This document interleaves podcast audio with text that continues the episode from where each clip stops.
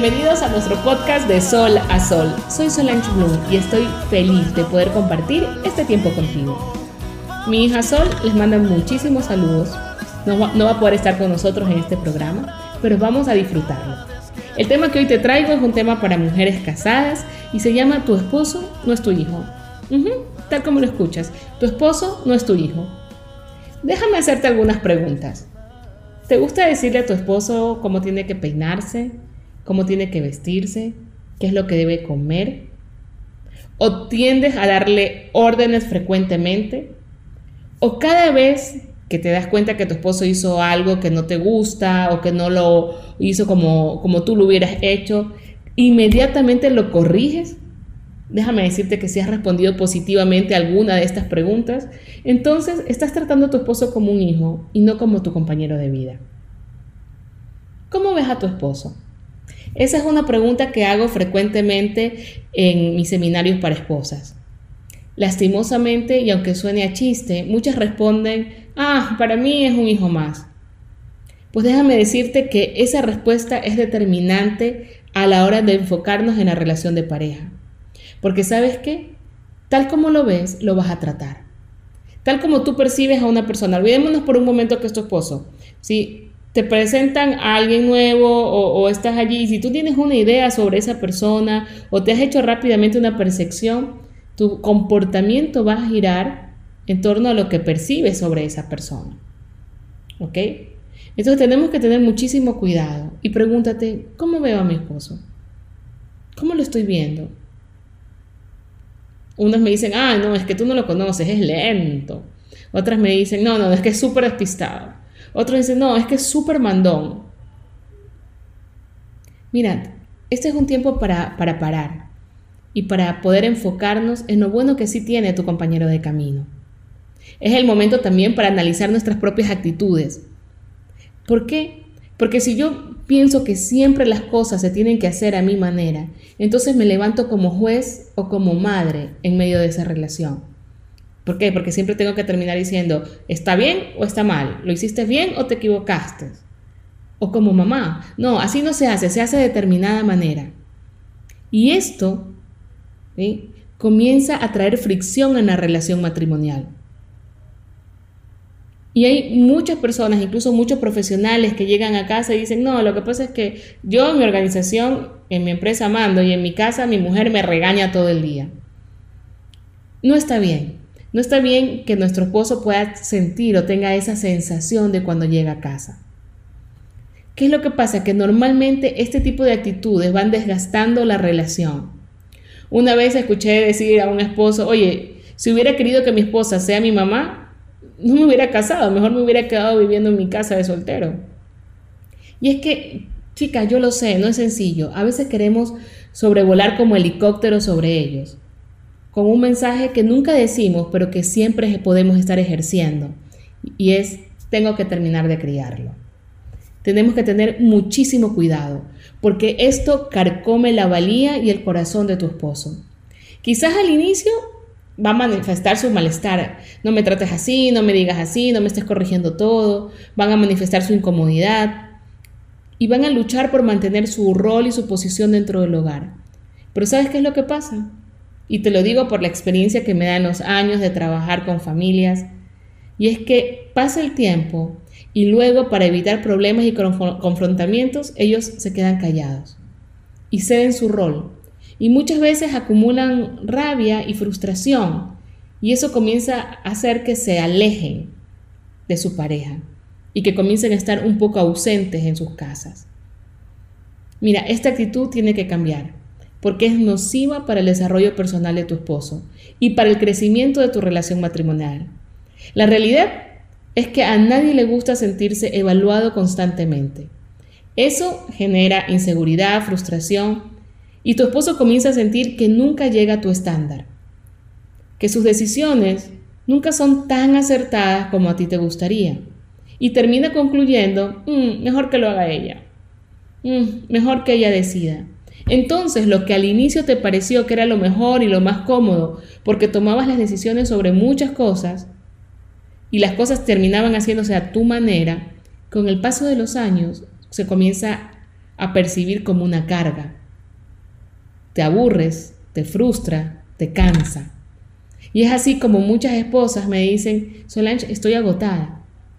Siento que llevo todo el peso del hogar sobre mí. Y eso es totalmente incómodo. Y se te sobrecarga emocional y te sobrecarga físicamente también. Entonces, ¿qué es lo que puedes hacer? Porque déjame decirte que no estamos aquí solamente para conversar acerca del problema, sino lo más importante y es para poder enfocarnos en una solución. Permíteme darte cinco consejos prácticos que puedes hacer para que esta, esta situación cambie. La número uno, trata a tu esposo como el adulto que es. Sí, como lo estás escuchando. Puede ser que alguna vez se equivoque, puede ser que no haga las cosas como tú la estás esperando, pero eso realmente no te da el derecho de querer organizarlo todo el día. Mira, él es un adulto, él sabe lo que le conviene, lo que no le conviene. Es que tú me dices, no, pero es que no sabes, tiene el colesterol alto y resulta que sigue comiendo grasa. Bueno, él es un adulto, él tiene la capacidad para tomar las decisiones. Tú no eres su mamá, tú le puedes decir, mi amor, recuerda lo que te dijo la nutricionista o lo que te dijo el doctor, pero la decisión de que si sigue comiendo la grasa o no come la grasa ya es de él no es tu hijo. No tenemos derecho para organizar la vida de nuestros esposos. ¿Ok? No queremos decir con eso, o no te quiero decir con eso que tu esposo no sea perfectible. Por supuesto que sí. Todos somos perfectibles. Pero es importante animarte a que comiences a verbalizar lo bueno que él tiene en lugar de subrayar solamente sus equivocaciones. ¿sí? Es bueno que también lo dejes ser, ¿sí? Déjalo ser lo que, lo que él es. Que no sienta que cuando está en casa o que cuando está contigo está como con una camisa de fuerza. Tiene que hacer así, tiene que comportarse así. No, que, que sea un deleite, un disfrute, compartir contigo. Muchas veces en el matrimonio, lastimosamente, con el día a día, con las actividades, se va perdiendo la amistad en la relación matrimonial. Porque comenzamos a preocuparnos más de las responsabilidades que tenemos que de compartir el uno con el otro. Y entonces cuando nos encontramos tiempo compartiendo, resulta que ese tiempo es solamente para eh, dar órdenes, para organizarnos, y eso desgasta la relación. Muchísimo cuidado, chicas. Segundo punto, ¿qué puedes hacer? Darle espacio. Darle espacio y campo de acción para que tome decisiones.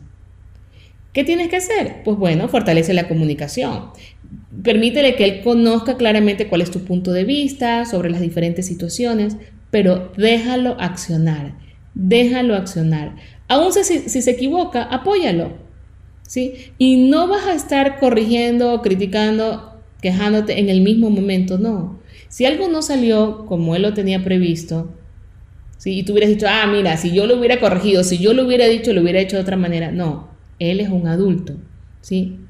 Pero si se equivocó, puedes utilizar otro momento para hacerle saber ¿Cómo hubieran podido hacerlo mejor los dos juntos? Nunca poniéndote en una postura de juez. Ah, es que si hubieras hecho esto no te hubiera pasado esto, sino, mi amor, quizás la próxima vez que intentemos hacer algo así, podríamos hacerlo de acá. ¿Sí? Siempre como equipo, siempre juntos. Tercero, tercer punto importante que puedes hacer, ser empática.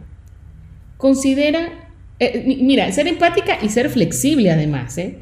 Considera que hay otras formas de pensar, y accionar diferente a las tuyas y que también son igual de válidas. Muchas veces nosotros queremos que el, adorno se ponga de esta manera, la cama se tienda de esta forma o se cocine esto en casa.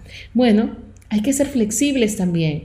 el hogar, la casa también es de ellos y ellos tienen que sentirse parte activa, viva de nuestra casa.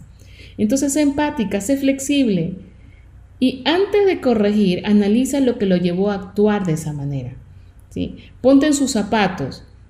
¿Qué, ¿Por qué reaccionó así? ¿Qué, ¿Qué lo llevó a tomar esa decisión? Y de esa manera no vas a estar juzgándolo, sino simplemente siendo empática y validando lo que él está sintiendo. Otro punto importantísimo es refuérzalo, refuérzalo positivamente. Cada vez que tiene un acierto, díselo. Cada vez que hace algo que a ti te gustó, que te agradó, díselo. ¿Por qué? Porque si no, solamente estamos diciendo aquello que no nos gusta, aquello que no nos pareció. Este es el tiempo de comenzar a verbalizar las virtudes de tu esposo. verbalízalas. Hazle saber lo orgullosa que estás de él, de su trabajo, lo agradecida que estás por todo lo que realiza para la casa, para los hijos, para ti. Hazle saber que no necesita cambiar para que puedas amarlo. Eso va a ser liberador realmente para ustedes, para él, para la relación. Y por último, haz equipo con él. Haz equipo con él. Los dos están en el mismo lado. Los dos están buscando el mismo objetivo. ¿Y sabes cuál es? Llegar juntos hasta el final, haciendo agradable el recorrido. Así que enséñale también a tus hijos a través del ejemplo que la mejor manera de vivir en familia es haciendo equipo. Y que al igual que en el fútbol, los jugadores no se ponen a pelear en medio de la cancha, no se ponen a discutir ni a corregirse los errores, sino que cuando están jugando el partido, todos, todos dan lo mejor de sí para meter el gol. De la misma manera sucede en nuestro hogar. Ese es el partido de nuestras vidas. Ese es el partido que estamos jugando todos los días. Así que dispongámonos para meter el gol. Y querida mujer, no hay nada más reconfortante realmente que recorrer el camino junto a la persona que amas. Déjate amar, déjate ayudar y sobre todo disfruta el recorrido. No eres su mamá, eres su esposa. Eres su compañera de viaje. Vuelvan a fortalecer esa amistad, compartan tiempo juntos, ríanse juntos, ¿sí? disfruten de un pasatiempo juntos y se van a dar cuenta que lo más hermoso es poder mirarse a los ojos y saber que siguen estando allí y que se respetan como esposo, como esposa. Así que los animo a seguir caminando en este hermoso recorrido llamado matrimonio y a dar lo mejor de sí. Recuerda, eres su esposa, no su mamá, porque tu esposo no es tu hijo.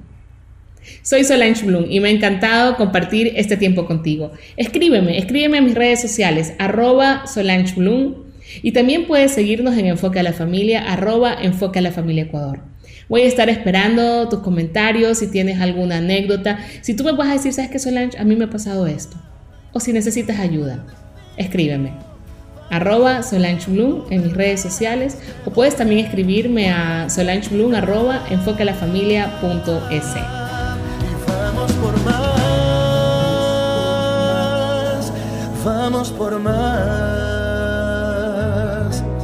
y vamos por más. En enfoque a la familia, ayudamos con amor